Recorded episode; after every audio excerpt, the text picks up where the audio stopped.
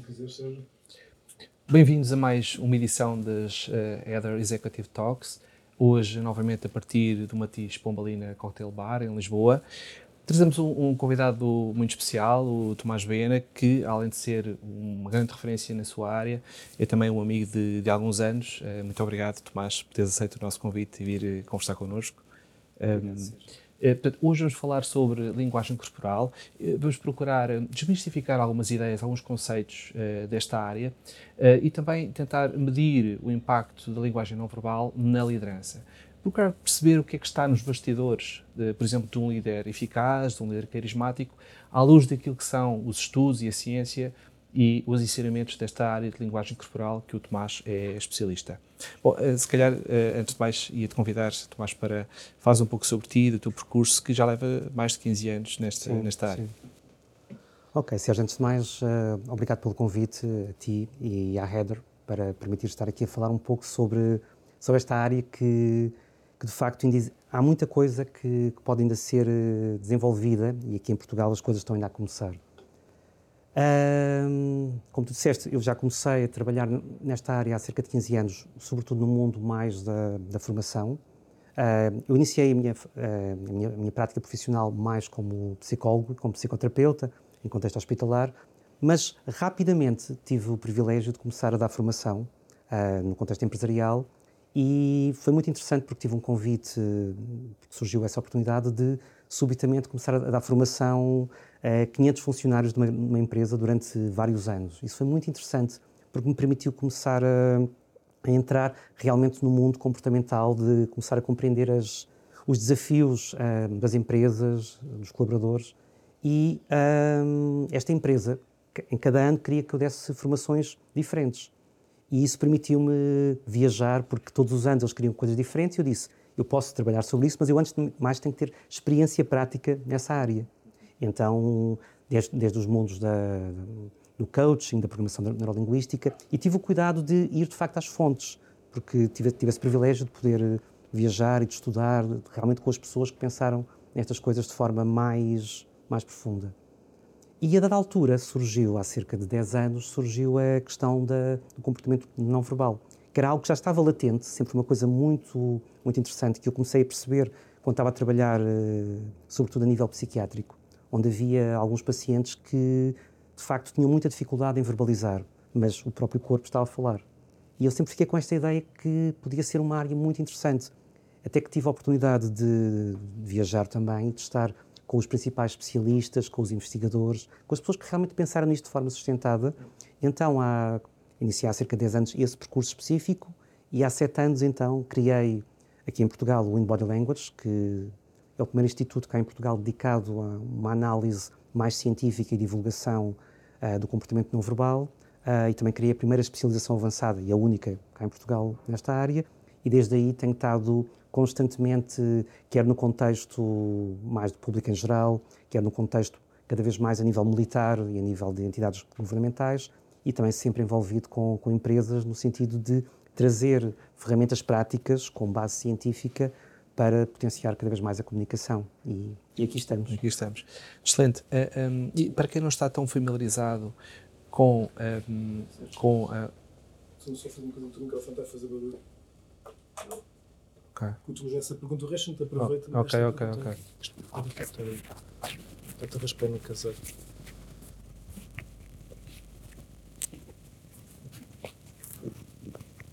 Lugar possível, aproveita agora. Podes, podes espirrar, Fábio, podes espirrar agora. agora. Aqui, raspei o fito muito Ok, ok. Isso já aconteceu. Isso um pouquinho de fita com. Ok. Eu ia continuar, isto é como, é como, é como tocar no palco, não é? é, é houve uma gralha, não interessa, continuamos. É, sempre. Eu também. Já.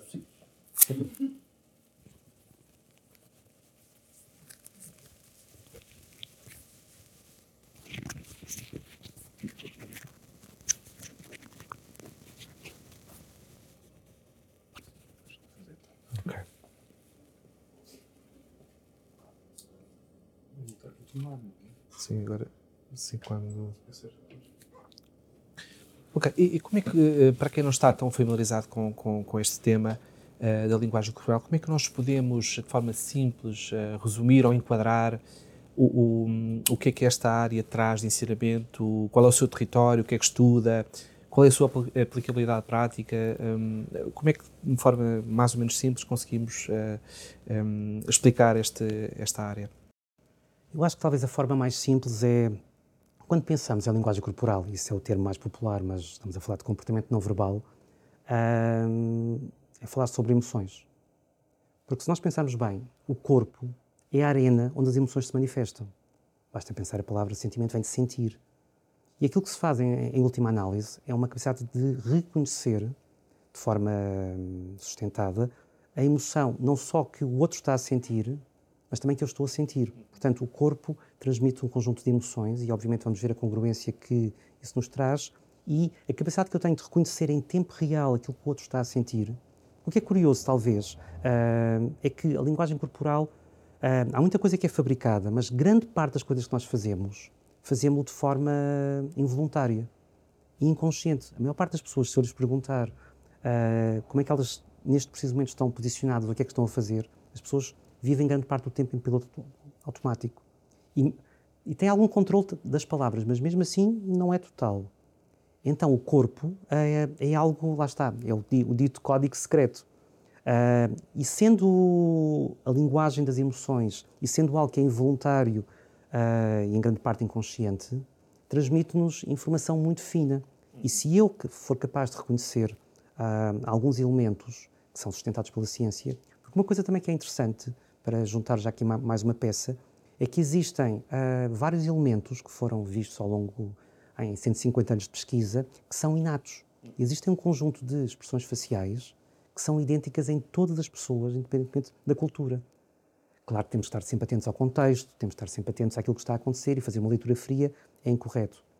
Mas se eu for capaz de, uh, de, captar esses elementos e se for capaz de observar em contexto perante aquela pergunta específica, eu, eu, vou ser capaz de, com uma grande probabilidade, de captar o que é que a outra pessoa está a sentir.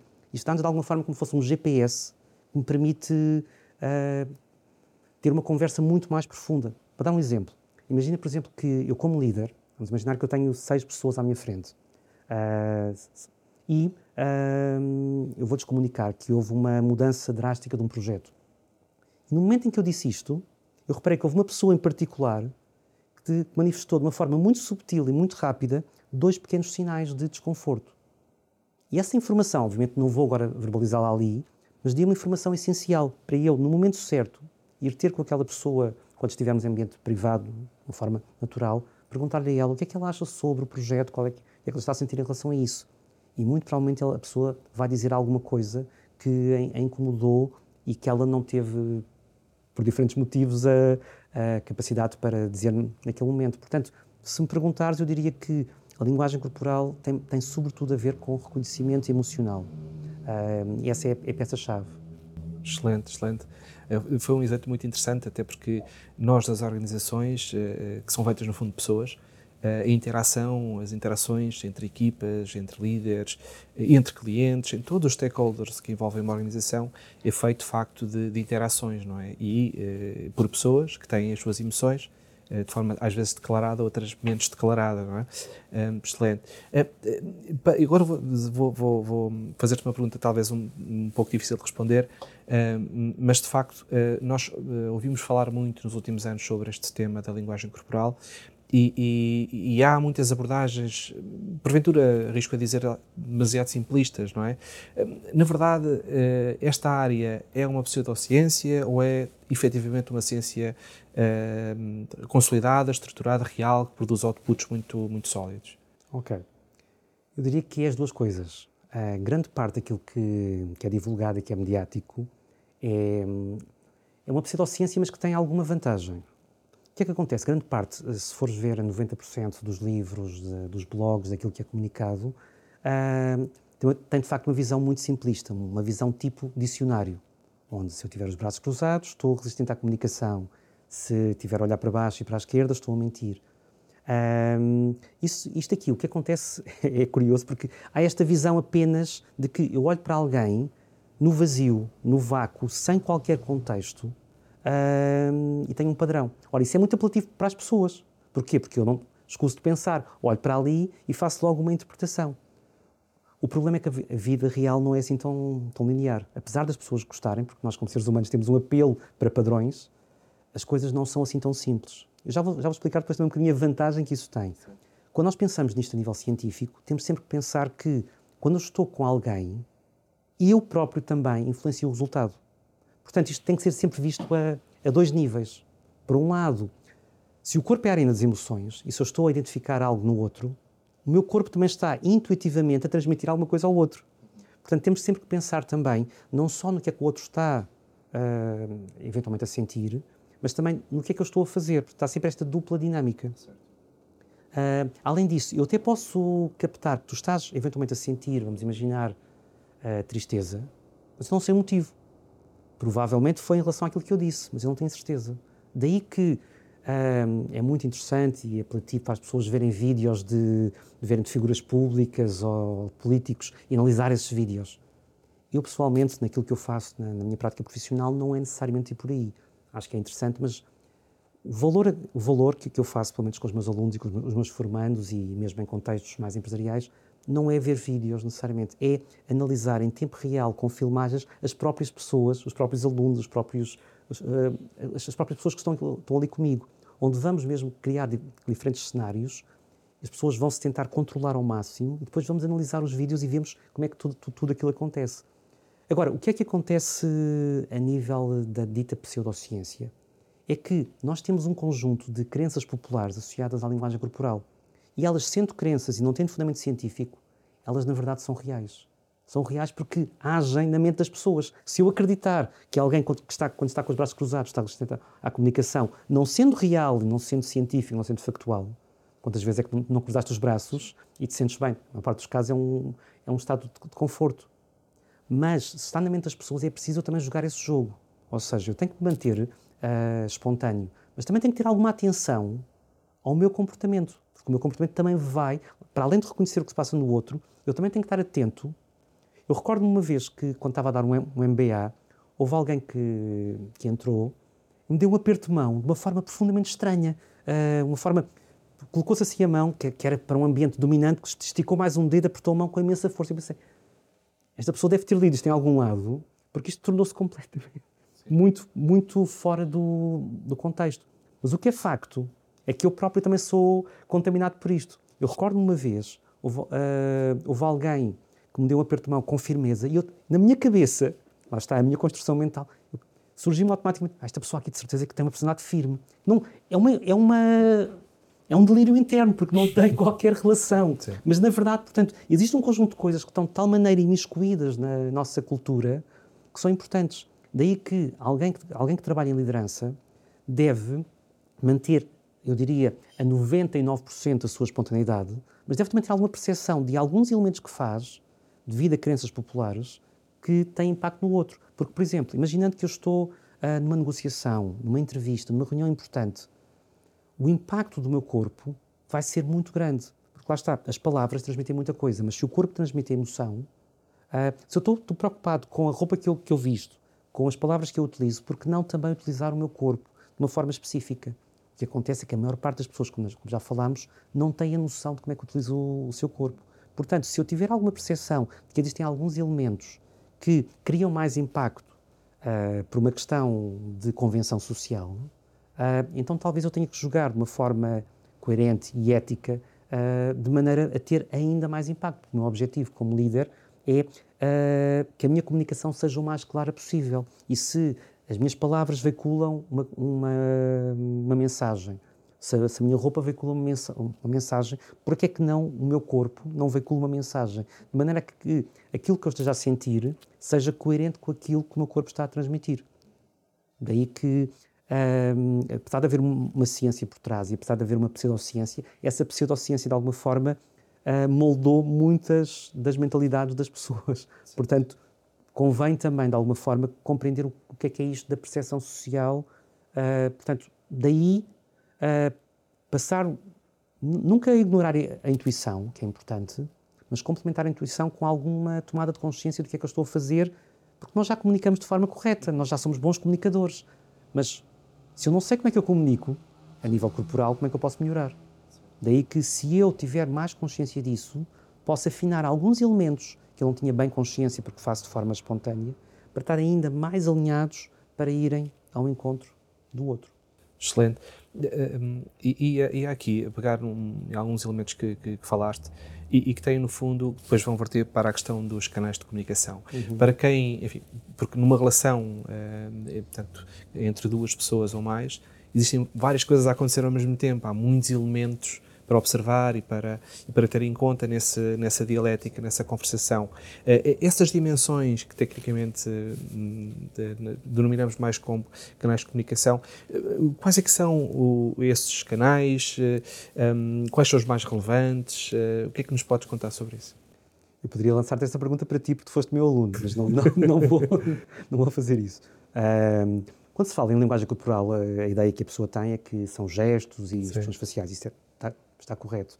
Antes de mais, é importante diferenciar a face, porque a face transmite-nos eh, emoções específicas do corpo. O corpo não tem esta precisão em termos emocionais, dá-nos, sobretudo, reações básicas de conforto e desconforto. Mas depois há muito mais canais, como, por exemplo, a paralinguagem, que tem a ver com o tom de voz e com tudo mais, com todas as características, as qualidades da voz que não tem, não tem a ver com palavras. Depois também tem, temos a questão da áptica, que tem a ver com o toque, e o impacto do toque em momentos estratégicos, em termos de estratégias de influência e persuasão. Portanto, também outra coisa muito curiosa tem a ver com a proxémica, que tem a ver com a distância e o posicionamento. Se tu reparares, a maneira como nós estamos nesta posição é a maneira mais adequada para um processo de conversação. Se eu estivesse frente a frente, será um processo mais competitivo. E a distância também se vê. Eu recordo-me de uma, de uma pessoa uh, que, que, que, trabalhava num lugar importante a nível diretivo, ela não tinha bem a percepção de quando ela, quando ela falava com alguém, além alguém que ela não conhecia, isto foi, foi visível em vários momentos, uh, ela além de se colocar à frente da pessoa, que é um é invasiva a nível do seu espaço, aproximava-se demais. Uh, e a pessoa notava-se o desconforto, porque foi, foi interessante ver, a pessoa ia, ia, ia fugindo, mas ela ia se aproximando mais. Ela, porque para ela era confortável esta noção. Portanto, é importante também, lá está, esta questão aqui da aproximação ou do afastamento. Portanto, existe um conjunto de elementos associados ao código secreto, lá está, que não é apenas os gestos, não é apenas a expressão facial, mas lá está o tom de voz, a distância, a proximidade, um, o toque. Há, até, até existe toda uma ciência à volta de uma coisa chamada oculésica, que tem a ver com o contacto ocular e o impacto que ele tem na, na comunicação. Portanto, existem muitas diferenciações dentro da. Porque Linguagem corporal, no fundo, são gestos e face. Mas quando falamos de comportamento não verbal, repara, até a tua roupa, até os adereços que tu utilizas, uh, tudo isto tem um impacto, comunica algo a nível não verbal. Portanto, tudo, na verdade, tudo aquilo que não, não envolve a palavra é comportamento não verbal. Há pouco, há pouco indo um bocadinho atrás e, e, e navegando um bocadinho pela ideia de que uh, o líder, quando comunica, deverá ter em conta alguns sinais que devem ser congruentes com a mensagem que está a passar. Um, portanto, amplificar um pouco o poder da sua comunicação através do corpo. Um, do ponto de vista dos gestos, uh, como é que, se nos pode dar alguns exemplos? Sim. Sem, sem, sem tipificar e sem passar daquela, naquela ideia de que as três chaves para o sucesso, portanto, sem, sem, sem sair daí. Existem alguns, alguns elementos que são uma certa mistura, lá está, entre comportamentos instintivos e crenças populares, portanto, há ali uma certa junção uh, vários elementos. Por exemplo, o facto de, eu, quando estou a falar, ter alguma exposição ao nível do tronco uh, é importante porque demonstra, ou pelo menos transmite em termos de percepção, lá está, uma vez mais, não estamos a falar de realidade, de falar de percepção, uh, transmite, digamos, alguma receptividade, alguma disponibilidade. Porque reza a história que é, não é muito precisa, mas que não é muito sustentada cientificamente, mas vamos imaginar que os mamíferos, uh, como andam sobre quatro patas, esta zona aqui está, não está exposta. Nós, como bípedes, uh, expomos zonas sensíveis, como o coração, como os pulmões. O facto de eu expor esta zona transmite, de alguma forma, em termos de percepção, algum tipo de receptividade.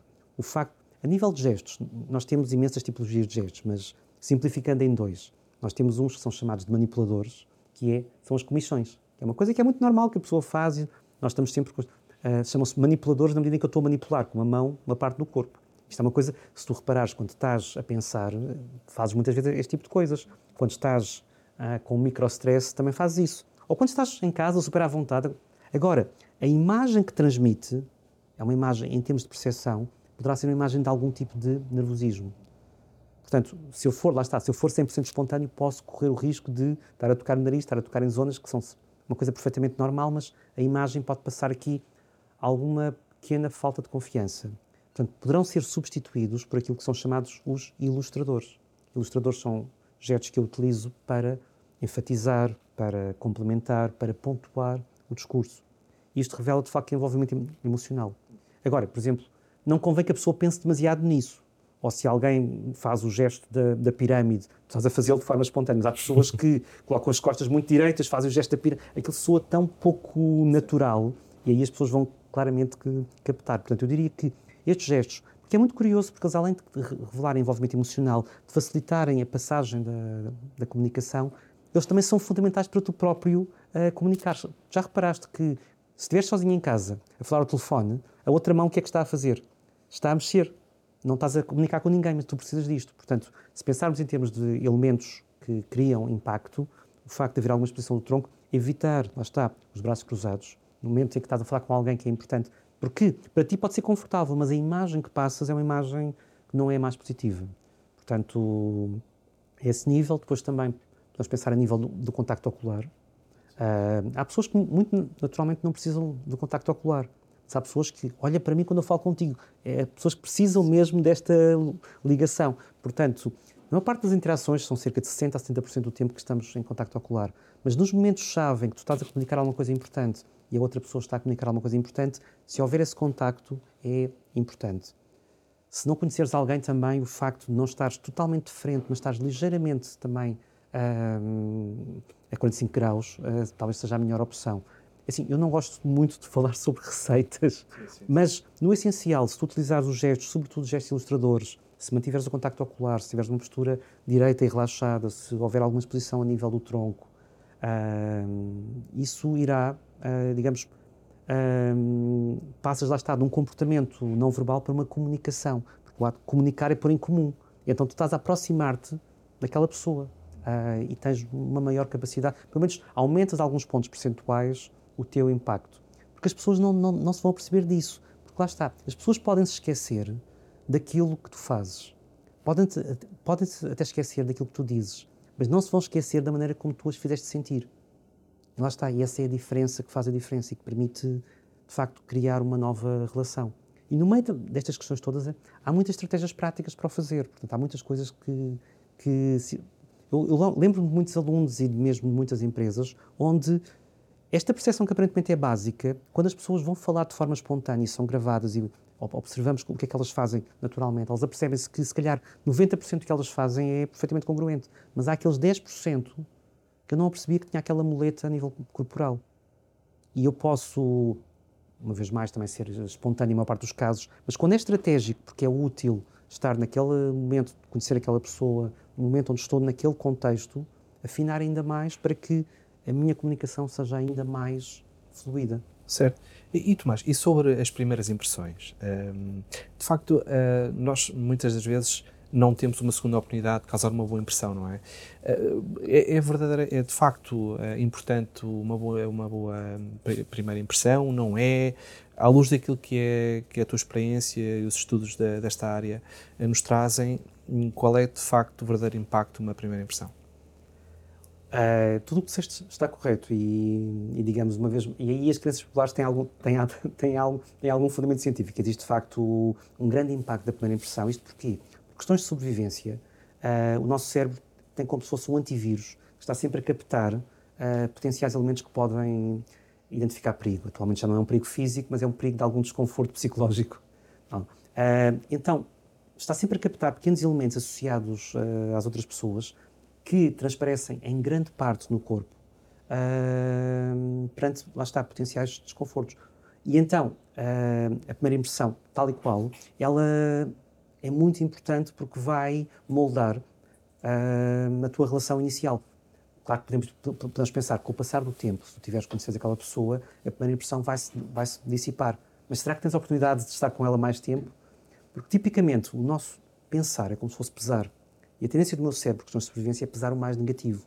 Conclusão, se, se, se transmitires uma, uma, uma impressão negativa, é mais difícil de retirares, porque fica guardada aqui, eh, em, várias regiões cerebrais, como algo desconfortável e estranho. Eh, daí que se tu utilizares estes elementos essenciais a nível do contacto ocular, a nível dos gestos, mantendo sempre a tua espontaneidade, muito importante, eh, potencias ao máximo. Para além de, há uma coisa que é falada também, que é popularmente falada, de famoso rapport, que termo técnico é isopraxis, ou efeito camaleão, que é muito curioso, as pessoas às vezes utilizam isso de uma forma muito primária, que é, portanto, no início, se pensarmos nisto de uma forma estratégica, se pensarmos nisto de uma forma a, a a três níveis numa, numa- na comunicação com alguém, vais, vais conhecer alguém que poderá ser muito importante para o teu negócio. Portanto, estás, eh, é natural para ti, é importante estar com aquela pessoa. Daí que os primeiros segundos, os primeiros minutos são fundamentais. Daí que ter alguma atenção a estes elementos, porque, e é- até a própria questão do aperto de mão, eu diria que o mais importante é teres, é, é seres natural, mas há pessoas que eu já reparei que, eh, como nunca pensaram nisso, evitar aquelas questões de pôr uma mão assim, a mão assim, mas a firmeza em termos de percepção, se tu, se tu- falando agora, perguntando, se tu estiveres com alguém que, tá, que dá um aperto de mão como fosse um peixe molhado, aquela, aquele aperto de mão muito mole, Sim. cria-te uma percepção, lá está, não é necessário, a pessoa pode estar cansada, estar a pensar noutra coisa, portanto, mas ter alguma noção um bocadinho ah, da firmeza com que eu o faço, porque isso cria, muitas vezes, é o único contacto físico que temos com, Certo. outra pessoa, nós somos seres muito sensoriais. Ah, se utilizares estas questões básicas de demonstrar alguma abertura, com gestos ilustradores, com contacto ocular, com algum relaxamento, já ah, facilitas muito o processo. Em segundo lugar, ah, e faço-te uma pergunta, qual é que é a pessoa com quem tu mais te identificas? Hum, é uma pergunta difícil para, para o entrevistador. Sim, mas o que é que tu dirias espontaneamente? Hum, bom, se calhar mais traços de personalidade do que propriamente alguém específico, não é? Portanto, um, mas de liderança, por exemplo, Barack Obama é sempre aquela referência, não Mas é? eu posso Aquela- quase garantir que é uma pessoa com quem tu identificas muito mais. É contigo próprio. Certo. Ou seja, se tu tiveres. Ou seja, a tua maneira natural de te comportares é aquela que é, eh, digamos, aquilo que é perfeitamente congruente. Agora, se eu estiver com alguém, a ideia às vezes é aquela questão de eu vou olhar para a pessoa e vou imitá-la, vou estar agora tal e qual. Sim, Não faz muito sentido. Mas se eu perceber um bocadinho a maneira como tu estás e se eu me aproximar de alguns elementos, ah, vou também potenciar mais a comunicação. Por exemplo, uma coisa que as pessoas pensam muito em termos corporais, mas uma das coisas talvez mais importantes é a nível da, da velocidade da voz e do volume de voz. Por exemplo, imaginar que há alguém que fala de forma muito lenta e, mu e muito grave. Se eu começar a falar dessa maneira, vai ser estranhíssimo para mim e outra pessoa vai achar que é completamente forçado. Mas se eu baixar ligeiramente o meu volume e a minha velocidade, ah, de forma um, um pouco. O cérebro do outro, intuitivamente, vai, vai notar alguma aproximação. Lá está. Portanto, se eu me aproximar até um certo ponto, eu não sou muito apologista da palavra espelhar, porque espelhar parece que é imitar. Eu prefiro a palavra sintonizar. Se eu me sintonizar com alguns dos comportamentos que estás a ter, eu, eu aumento muito mais a probabilidade de entrar em conexão contigo. E depois há uma coisa muito interessante, é, muitas pessoas perguntam, ok, eu tentei, eu observei a pessoa, a nível verbal e não verbal, eu aproximei-me de alguns comportamentos de forma eh, natural, e agora como é que eu sei que criei rapport? Como é que eu sei que criei a conexão? Há uma forma muito prática. Depois de eu estar sempre com uma, uma forma ética e tudo mais, fazendo isto com um objetivo eh, coerente. A dada altura, após ter feito isto durante alguns minutos, poucos minutos, e estando sempre até àquilo que a pessoa está a dizer, portanto vou fazendo isto pontualmente, há um momento onde eu vou mudar o meu comportamento físico. E se a pessoa se aproximar daquele momento, é sinal de que Sim. estabelecemos, ah, criamos este engagement. sim. Para- Então eu diria que inicialmente a primeira impressão temos aqui alguma, alguns pontos que eu posso melhorar e estar atento. Depois, para criar rapport, depois de ter criado a primeira impressão, aproximar-me de alguns movimentos daquele- do corpo daquela pessoa de forma coerente. Não demais, porque se eu estiver a fazer isso, vou olhar, não, não estou atento também àquilo que a pessoa está a dizer. Portanto, ir tendo algum cuidado. Lá está. Pode ser a nível de gestos, pode ser a nível da voz. Para depois chegar ao, ao outro nível, depois de já temos estabelecido uma relação, eu vou sempre ter como base, como barómetro, a face durante a conversação, para, quando eu faço as perguntas também, observar em perguntas-chave a reatividade que a pessoa tem para eu perceber se estou a ir para um caminho, digamos, mais positivo ou menos positivo. Portanto, temos, se pensarmos de uma forma muito estratégica em três etapas, seria, seria isto. Ok. Bom, eu não tinha pensado uh, tocarmos neste ponto, mas não resisto. Uh, relativamente à, à, à, questão da avaliação da credibilidade ou atenção da mentira, que é sempre um território muito sensível, não é? Uh, mas assim, de uma forma muito global, qual é a tua visão sobre, sobre esta questão? Isso, isso seria um assunto muito grande. Isso, é, isso é, um, é, um, é, uma das grandes fontes do meu trabalho, digamos, Sim. uma das grandes áreas, mas isso, isso eu trabalho ou a níveis mais avançados do Inbound Language ou a nível mais militar. Portanto, aí há, posso dizer-te que grande parte das crenças populares estão completamente ao contrário. Por, exemplo? Por exemplo, uh, pergunto-te que, que, que, pistas é que tu, é, é que tu achas... Uh, no meu caso, uh, mas já, que, já estivemos juntos desde... Sim, mas o que é que tu dirias que a maior parte das pessoas, quando alguém está a mentir, o que é que demonstraria? Há sempre aquela ideia de, muito comum que é ah, se ouvi dizer que se olhar para cima e para o lado posso estar a mentir, não é? Uh, se eu estiver a coçar o nariz, calhar estou a mentir, a pessoa pode estar a mentir, não é? Esta, esta, estas questões que são sempre questões muito... Ok. não, mas isso é real mesmo, eu trabalho mesmo é. com pessoas que, que supostamente passam a vida a entrevistar pessoas e, e, e é, é, isso que elas dizem. Portanto, o que é, o que é, o que é assustador. Uh, porque o eu mexer, o eu me coçar, eu tocar no nariz, olhar. Uh, olhar não necessariamente, mas o resto, são sinais apenas de nervosismo. Ora, o nervosismo não está necessariamente ligado à mentira. Basta pensar o seguinte: se eu for um bom mentiroso, a partir do momento em que eu percebo que há crenças populares, eu vou fazer exatamente o contrário. Não é óbvio. Portanto, se eu, porque, eu, porque eu, quando eu estou a falar à vontade, eu não estou a pensar. Portanto, estou... Agora, quando alguém está a mentir, ela vai fazer aquilo que tecnicamente chama-se gestão das impressões. Ela vai ter todo o cuidado de fazer algum tipo de coisas para, hum, para passar uma mensagem como quer, quer ser credível.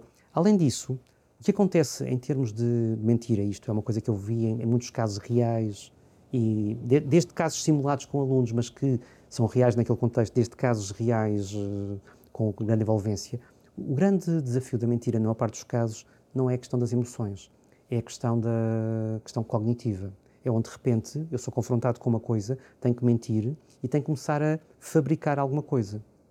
Por exemplo, para brincar um bocadinho contigo, se tu, se tu me disseres o teu telefone de trás para a frente, vais-te mexer mais ou vais-te mexer menos? Provavelmente mais. Pensa outra vez. Quando a pessoa está, está a dizer o seu telefone, telefone peraí, é 8, 3, tu tá, paras, portanto, okay. tens, sim, o sim. teu corpo para, portanto é que pensar. Sim. Portanto, na maior parte dos casos o que acontece não é a pessoa se mexer mais, é mexer-se menos. Portanto, há muita coisa aqui que acontece. Agora, trazendo isto para o contexto da liderança, se eu vir alguma incongruência entre aquilo que está a ser dito uh, e aquilo que está a ser transmitido pelo corpo, as pessoas, há muitos motivos pelo qual a pessoa está a mentir. Ela pode simplesmente estar, estar a guardar uh, questões de privacidade, há muita coisa, há muitos motivos. Mas pode ser interessante também para falar com a pessoa. Vamos imaginar num contexto de uma entrevista de recrutamento. Um, é muito curioso porque quando falamos com a pessoa, uh, ela pode ter já um discurso já fabricado. E e às vezes acontece. Mas é interessante que eu, ao captar essa informação, eu posso, não é necessariamente ir para outras perguntas para verificar que a pessoa não estava à espera, para verificar qual é que é realmente a coerência da pessoa. Ou se eu vejo alguma incongruência, não é, não é, não é uma red flag já, mas é sinal que se calhar é um bom, é um bom momento para eu aprofundar com aquela pessoa o que é que ela poderá estar a sentir num contexto privado. Portanto, pensando nos contextos em que, eu, em que eu posso também estar a trabalhar mais da avaliação da credibilidade, isso são coisas mais sérias Sim. e com outro tipo de envolvência. Mas quando pensamos num, num contexto uh, de liderança, também é, também é interessante, porque eu não, não, estou à procura de mentiras, mas posso detectar uma incongruência e é um bom pretexto para, para perceber o motivo pelo qual aquela pessoa está potencialmente a ocultar alguma informação. Em muitos casos não é uma, uma questão de malícia, é uma questão pessoal que ela não está a comunicar e pode ser importante para que para desbloquear uma situação e depois vai por isso é que uh, por isso é que esta capacidade de reconhecimento emocional está diretamente ligada a um, um espectro mais amplo da inteligência emocional e está ligada mesmo à performance profissional. Existem inúmeros estudos que nos indicam que a capacidade de reconhecimento emocional e de, de capacidade de compreender e analisar a linguagem cultural tem impacto direto na, na performance. E já que falas na performance, sabes aqui um tópico interessante que é o, o, em termos de aplicabilidade de tudo aquilo que esta ciência hum, estuda, um, eh, em termos de, de, do valor que pode agregar à alta competição, uh, o que é que nós hoje sabemos que uh, pode ser importante trabalhar uh, para a alta performance? Ok. Aí temos dois quadrantes. Uh, um quadrante é, de alguma forma, é eu passar, a, é eu, eu comunicar de forma mais empática e ter, e ter a noção daquilo, de quais é que são os triggers que têm mais impacto nas pessoas, de maneira a ser capaz de ir mais além. Mas depois também há o espelho virado para nós. Porque se eu consigo reconhecer as emoções no outro, há outra coisa fundamental, que é eu ser capaz, utilizando a linguagem corporal, de reconhecer as minhas próprias emoções. Existem vários métodos muito curiosos, corporais, me permitem compreender rapidamente que eu estou a ser envolvido por uma emoção e até ao ponto de reconhecer qual é que é a emoção específica que eu estou a sentir. Porque o grande instrumento do, do líder é ele próprio e os filtros que ele tem uh, estão continuamente. Quanto mais stress há, portanto, eu diria que a este nível temos então este, este, este, duplo jogo, que é pensar a nível daquilo que eu estou a passar ao outro, mas também pensar de que existem estratégias práticas e específicas que me permitem estar muito mais atento às minhas emoções e à minha gestão direta das emoções, utilizando, curiosamente, apenas o corpo. Porque lá está, basta dizer que se estás, estás nervoso, não é porque tu dizeres verbalmente a ti próprio não deves estar nervoso, a coisa vai correr bem. Tens que jogar um outro jogo. E há, outras, e há várias formas. Outra coisa muito importante é que um líder tem, tem que tomar decisões rápidas. E as decisões rápidas, a tomada de decisão, que é uma coisa que é estudada em economia comportamental, é uma coisa tramada, porque nós temos vários atalhos cognitivos que nos fazem ser muito rápidos. Eu olho para alguém, tenho logo uma imagem intuitiva e vou logo filtrar informação para ali. E uma vez mais, eu tenho que ter uma, uma, uma imagem muito mais objetiva do outro. Se eu tiver a intuição de que aquela pessoa não é correta, espera aí, deixa-me guardar isto aqui, é uma informação importante, intuitiva, mas deixa-me complementar com uma análise objetiva daquilo que está a acontecer, de maneira que eu não tome uma decisão precipitada. Portanto, eu diria que, quando pensamos em termos de impacto real, é fazer este jogo duplo, que eu ser capaz de comunicar de forma. Aliás, eu diria quase o jogo triplo, se quiser complicar um bocadinho. Por, um lado, estar atento à minha comunicação como um todo, de maneira a compreender e aperfeiçoar. Lá está. A ideia, como disse, como disse há, há pouco, nós já somos bons comunicadores, mas podemos ser ainda melhores. Quanto mais consciência eu tiver e quanto mais eu praticar. Em segundo lugar, ser capaz de reconhecer o que é que se passa no outro. Ponto 2. E, por outro, e outro lado, reconhecer o que é que se passa em mim e evitar cair em algumas falácias mentais me fazem olhar para o outro de uma forma específica uh, e filtrar informação. De, portanto, existem muitas coisas que podem ser feitas em termos de trabalho interno, porque isto faz com que eu tenha uma, uma visão muito mais aberta uh, da pessoa que está ali à minha frente. E apesar de ter uma sensação automática positiva ou negativa sobre a pessoa, uh, consigo guardar isto como uma hipótese válida, mas não como uma realidade absoluta. Isso faz-me, às vezes, uh, nós já várias vezes nos enganamos com a intuição, ou a intuição não é suficiente, portanto, se complementarmos com uma observação mais objetiva, uh, podemos então ter muito mais impacto. E, sobretudo, eu, eu, sinto muito melhor, porque lá está, giro muito mais eficazmente as minhas emoções, não tomo decisões tão precipitadas, porque tenho um espectro mais alargado e consigo comunicar com mais impacto no outro. Ok. Nós uh, temos vindo aqui a falar de várias uh, questões que, no fundo, têm uma aplicabilidade prática muito neste mundo da gestão de pessoas, da liderança, desde logo, por exemplo, do recrutamento, a questão do viés, que é procurar confirmar a primeira Sim. hipótese que nos, que nos surge, não é? Que vem, nos julgamos nós da nossa Exatamente. intuição, não é? O viés da, da, confirmação. Se eu olho para alguém e acho que a pessoa está a mentir, ou a pessoa não é credível, ou não é a pessoa adequada para o cargo, uh, quem procura descobre. Portanto, ou seja, qual é que é o problema? A partir desse momento eu vou filtrar a informação uh, e vou por aí. Uh, por exemplo, o próprio livro que tornou mais famoso o António Damasio, não vamos entrar agora por aí, mas é, é, precisamente sobre isso. É precisamente sobre um julgamento automático que acontece, intuitivo, que tem a ver apenas com um processo associativo inconsciente, mas que filtra logo a tua atenção toda para confirmar aquilo que estás a pensar. Isso é tramado. Portanto, é tramado porque, porque limita o teu, o teu espectro. E, nós, e alguém como líder uh, deve estar atento ao seu interior, àquilo, à, à, àquilo que surge, mas não deve seguir cegamente também todo, todos os processos, deve abrir. Portanto, há, há aqui também uma, uma, uma leitura, de, de, uma autoleitura, digamos assim, uma leitura de dentro para dentro daquilo que é a manifestação do corpo e das uh, emoções sentidas por si próprio para tentar perceber o que é que está a acontecer, o que é que eu estou a vivenciar, o que é que eu estou a sentir e o que é que eu estou também a comunicar através do corpo, tendo em conta aquilo que é, que é este contexto emocional que eu estou a viver, seja Exato. ele... Se eu te perguntar, o que é que é o medo? Pergunto, o que é que é o medo para ti? Sim, uma projeção muito objetiva. Não, mas, mas o, que é, o, que é, que é para ti? Agora estou-te a colocar okay, em okay. jogo. O que é que é para ti o medo? Olha, para mim o medo, vou dar um exemplo muito, que é uma das coisas que tem a ver com a vida, que tem um sentido, uma jornada com um só sentido, não é? É, é muito, muito claro este, esta representação do medo como uma perda de alguém que eh, nós eh, gostamos muito, não é? Okay. Esta... Mas agora tu estás a conceptualizar, agora pergunto, o que é que é para ti, independentemente de alguma teoria, o que é que é para ti o medo? O, o medo é, é, para mim... Como é que tu sabes que estás a sentir medo? É a manifestação corporal, nervosismo, é alterações, mas, o estômago... Mas é, mas, é, mas é, precisamente aí que vamos. O que é que é para ti? O suor. Ou seja, mas isto estás a generalizar. Agora, Sim. o que era interessante é que se, eu, se, eu, se começássemos a trabalhar isto, eu ia começar, ia, ia, ia começar, ia começar a observar qual é que é para ti, como Sérgio e como mais ninguém, a manifestação específica do medo, que pode ser desde o tremer das mãos, pode ser desde alguma coisa que acontece ao nível. Ou seja, quando nós começamos a perceber o que é que uh, é o medo para ti em termos de manifestação, apesar de haver uma cara universal, existem várias coisas que são mais individuais tuas. E quanto mais eu me apercebo dos sinais corporais que eu estou a sentir naquele momento, mais eu consigo perceber não só que estou a sentir uma emoção, mas qual é que é a emoção específica. E tu tens duas formas de ativar emoções, curiosamente. Tens Uh, por isso é que estas coisas são sempre feitas num contexto muito, muito seguro. Se eu me recordar de uma experiência associada àquela emoção específica, eu inevitavelmente vou resgatar essa emoção. Mas vou resgatá-la com o objetivo de compreender o que é que está acontecendo na minha mente, o que é que está acontecendo no meu corpo. Outra coisa muito curiosa, que é aquilo que se chama -se de feedback facial. Se tu começares a fazer a cara com, contraindo os músculos específicos uh, daquela emoção, não, uh, vais de alguma forma, aquela emoção é parcialmente ativada. E é muito curioso também observar o que é que acontece.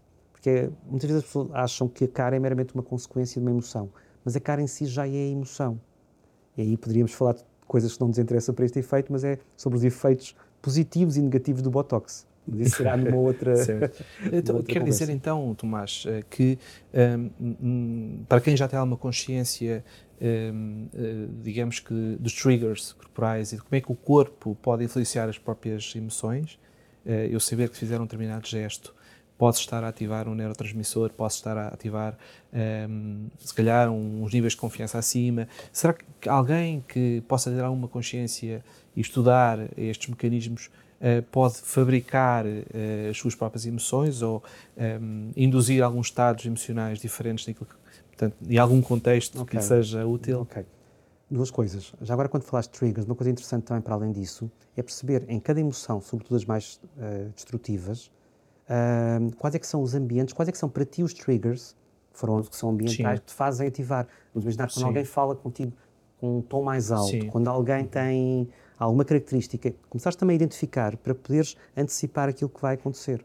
Todos nós temos uh, questões ambientais que fomos associando por condicionamento. Sim, sim, sim. Uh, agora, Recorda a pergunta, desculpa. Portanto, a, questão de será que, eh, conhecendo nós os nossos mecanismos, eh, por exemplo, a questão, já agora vou dar aqui um exemplo da, da manifestação territorial, não é? Aquela ideia de que se eu expandir sim, o meu sim, corpo, sim, eh, posso estar a fabricar, em termos de okay. neurotransmissores aqui, um boost de confiança químico, ah, Isso não é, isso é, isso é uma pergunta problemática, porque surgiu uma, uma, uma, TED, uma TED Talk muito famosa com a Amy Cuddy, onde ela fala de que se tu fizeres uma power pose, portanto, fez uma postura expansiva, com portanto, abertura e expansão, um bocadinho como a figura do super-homem e da super-mulher, que tens manifestações a nível hormonal, a nível comportamental um, e a nível uh, psicológico.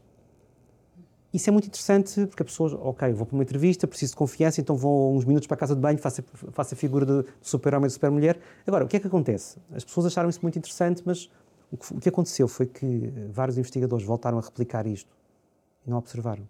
Okay. Não observaram manifestações uh, a nível hormonal nem a nível comportamental, mas observaram a nível psicológico. Ou seja, a pessoa ficou com uma percepção de que tinha mais controle e mais poder. E esse mais controle e mais poder também tem influência. Portanto, eu diria que se eu juntar, eh, se eu, se eu, se eu sair do, do sensacionalismo, uh, porque o meu corpo lá está, tem milhões e milhões de anos de experiência. E o facto de eu estar numa postura mais fechada, de alguma forma, também é um processo de, de mecanismo de, de, mais, mais submisso, com menos influência. Portanto, se eu juntar, se eu juntar a isto um objetivo claro e tendo a noção que isto trabalha também a minha percepção, a minha psicologicamente melhora, posso fazer uma power pose, mas desde que perceba que isto não é tão linear Eu diria, eu diria tudo aquilo que. Existem vários mecanismos, mas a maior parte das coisas que são faladas têm que ser colocadas em, em contexto. Mas é uma coisa que tem alguma influência, mas não tanta como a TED Talk que, ela, que, ela, que a Cuddy uh, explorou. Ok. Bom, eu, eu, estou aqui a conter porque tínhamos aqui muito mais questões para, para trazer. Íamos agora para o campo da visualização e da imagética, se isto é útil ou não. Em todo caso, um, e se calhar, uh, tendo em conta também o tempo que temos, um, já estamos a terminar, a entrar aqui na reta final. Um, fazendo aqui um wrap-up, um resumo daquilo que é a ideia geral, uh, o que é que o líder um, poderá ver como útil uh, do ponto de vista daquilo que é uh, a linguagem corporal nos traz para ser um líder, desenvolver aqui uma liderança eficaz, uma liderança que possa exercer uma influência positiva, que seja inspiradora. O que é que, no fundo, a linguagem corporal, em duas, três ideias, nos pode, nos pode trazer como sendo um add-on àquilo que o líder já faz e que pode vir a fazer melhor. Juntar, eh, de alguma forma, a razão e a emoção de uma forma muito clara. Por um lado, compreender o impacto constante, diário da emoção em qualquer momento uh, e ter muita a percepção de que tudo aquilo que eu digo vai ter impacto no outro. Portanto, ter a percepção do que é que eu estou a sentir no momento em que vou falar e ter a percepção de qual é que é a mensagem que eu quero passar a nível empático e racionalmente ter a percepção também do que aquilo que eu estou a passar a nível uh, dos meus gestos e do meu, do meu comportamento uh, não verbal uh, está 100% alinhada com aquilo que eu, que eu estou a sentir, de maneira a afinar e de maneira que a comunicação seja realmente a 360 graus, onde as minhas palavras, os meus gestos, o meu tom de voz, tudo isto, depois de ser trabalhado durante algum tempo, parece um bocadinho mecânico, depois de eu, de eu voltar a tomar consciência disto, passar desta competência inconsciente que eu tenho para ter uma competência consciente e a perceber, trabalhar e praticar, com o passar do tempo já se torna outra vez inconsciente, mas está muito mais uh, está muito mais alinhado. Portanto, eu diria que é dar um passo atrás, voltar a tomar consciência de como é que eu faço, o que é que eu faço, para depois seguir e estar ainda mais alinhado, para que tudo aquilo comunique de uma forma única e que a, hipótese que eu tenha de impacto, de primeira impressão uhum. e de realmente passar a mensagem de forma límpida, uh, portanto, de alguma forma seria isto. Eh, Tomás, eh, foi uma conversa muito interessante. Estaríamos aqui certamente muito mais tempo, havia muito mais coisas para falar, mas queria agradecer uma vez mais a tua disponibilidade para vir conversar connosco. Foi, foi um gosto, um privilégio estar aqui contigo neste, neste contexto. Um, para os que nos seguem, uh, queremos também agradecer o vosso interesse. Um, um, esperamos que, que tenham gostado. Voltaremos em breve para mais uma edição dos uh, Heather Executive Talks. Uh, um abraço.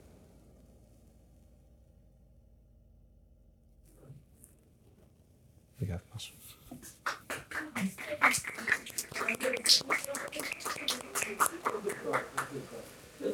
Já podem explicar outra vez, tá? Houve um problema, porque o não assinado, não ficou nada